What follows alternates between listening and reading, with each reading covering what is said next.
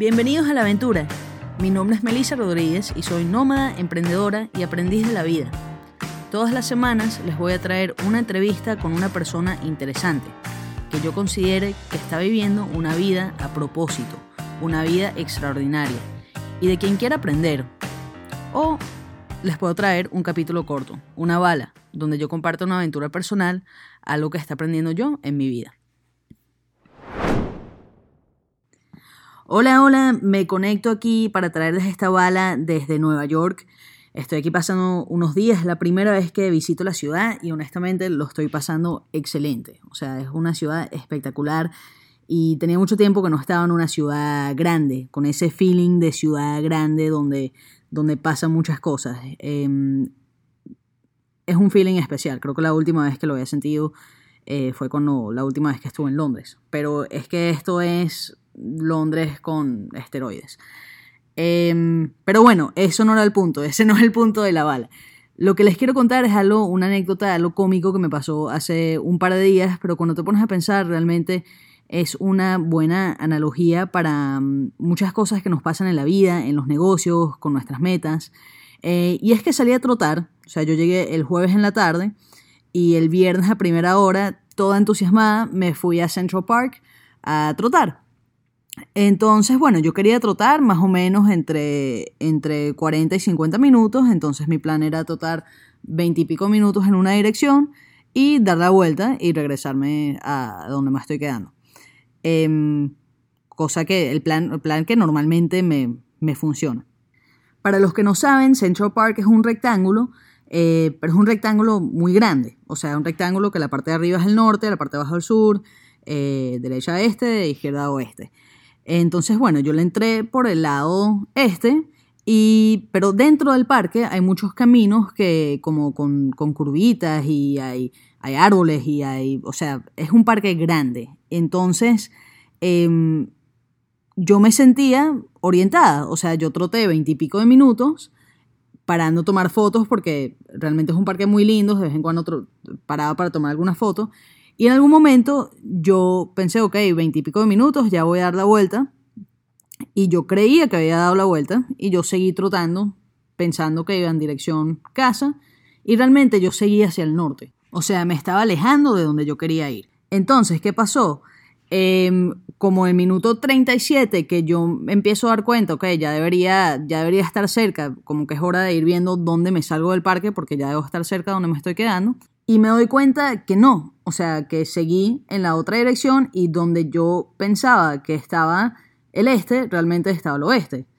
Entonces yo estaba totalmente desorientada y además, gracias a eso, o sea, yo, yo había calculado que iba a trotar eh, esos 45 o 50 minutos y que iba a llegar a mi casa justo 5 o 10 minutos antes de una llamada que tenía con, con mi hermano, que también es mi socio. Tenemos una llamada de trabajo.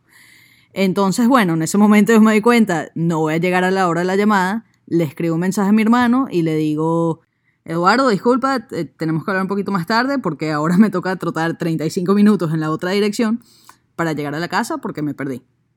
O sea, algo que me, ha parecido simplemente chistoso. Primera vez en Central Park, salgo a trotar, me pierdo, le puede pasar a cualquiera. Entonces llego a la casa y claro, le termino echando todo el cuento a mi hermano y él, siendo piloto, me dice, Melissa, ¿tú sabías que la mayoría de los accidentes en aviación pasan así? O sea, que el piloto tiene un mapa, tiene una idea, una idea de dónde quiere ir, em, pero en algún momento comete algún tipo de error pero en ese momento no se da cuenta.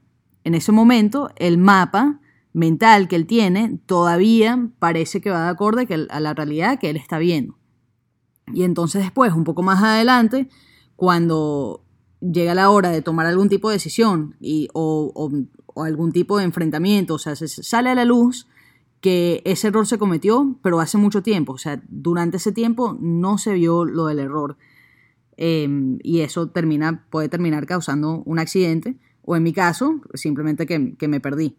¿Qué pasa? Esto también pasa en los negocios. O sea, en los negocios que tú tienes un plan, tú piensas que vas de acuerdo al plan, en algún momento a lo mejor cometes un error, pero tú todavía te sientes orientado. O sea, em, a lo mejor donde tú piensas que hay un punto de referencia del norte, eh, realmente es el sur, o simplemente el este y el oeste se ven tan parecidos que no te das cuenta en ese momento que tu plan, que la realidad que estás viendo no está de acorde al mapa mental que tú tienes del, del plan de donde, donde tú quieres llegar. Y si te pones a pensar, esto incluso podría aplicar a, una relación entre dos personas, o sea, tú puedes pensar por las señales que tú estás viendo que vas en una dirección, pero realmente vas en otra. En todos estos casos, tu mapa mental está desfasado de la realidad, pero de tal forma que no te das cuenta. Y ese es el problema. O sea, tu mapa mental puede estar 90 grados o 180 grados desfasado de lo que realmente está pasando. Entonces, ¿qué pasa? Cuando te das cuenta de esto, cuando hay, una, hay un evento externo o llega el momento de una decisión que te obliga a salirte de ese mapa mental y ver la realidad tal y como es, em, pueden pasar muchas cosas. Primero puede venir un, momento de negación. Para mí, de, verdad, ¿cómo es posible que haya seguido yéndose al norte pensando que ibas al sur?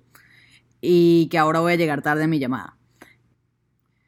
Esa es fácil de ver, pero a lo mejor en un negocio, o por una decisión que tú tomaste, es más difícil reconocer, mira, por esta decisión que tomamos hace seis meses, las ventas no están aumentando, o los clientes no están satisfechos, o incluso por algo que hice o no hice hace seis meses que a mí no me pareció un problema, em, una, amistad se puede ver debilitada. Y sin que yo me dé cuenta, llega el momento de la decisión y tú te das cuenta que un momento... Em, esta amistad o esta relación no es tan fuerte como yo pensaba que era. Entonces es un momento difícil para el ego. Creo que definitivamente hay, una, hay una, un momento inicial de, de negación, de frustración. Pero lo importante es poder apartarte de eso, apartarte de lo que tú pensabas que era la realidad y poder fríamente observar las cosas tal y como son. Solo eso te va a permitir trazar un nuevo mapa para llegar a donde quieres llegar. En mi caso fue fácil, fue cuestión de sacar el teléfono y ver Google Maps. Pero evidentemente en otros casos es mucho más difícil. Eh, también depende del daño que se haya hecho, de las consecuencias de esa mala decisión hace un tiempo que ni te diste cuenta. Hoy lunes, esta mañana, salí otra vez a trotar en Central Park pero esta vez iba, bueno, primero con mucho más cuidado y con más información. Leí en un artículo ayer que los postes en, dentro del parque tienen números, tienen números escritos y los primeros dos números corresponden a la calle más cercana, em, o sea, por ejemplo, la calle 72, y los últimos dos números, si son pares, es porque estás en el lado oeste y son... No, si son pares es porque estás en el lado este y si son impares es porque estás en el lado oeste del parque. Entonces, em, esta vez yo iba con esa información, iba trotando y cuando veía los postes y yo veía que los números iban bajando o subiendo, sabía si estaba yendo hacia el norte o hacia el sur. Y asimismo, dentro de nuestros negocios o dentro de eh, nuestras relaciones, podemos hacer esos mini reality checks, em, esos pequeños chequeos, esa evidencia, buscar esa evidencia de que realmente vas en esa, la dirección que quieres ir, em, de forma regular, para que no tengas que esperar al momento de tomar una decisión o de necesitar algo o de ya pensar que habías llegado a tu meta para darte cuenta eh, que tenías que recalibrar un poco las cosas. Y con eso me despido, espero que les haya gustado esta bala, esta pequeña anécdota.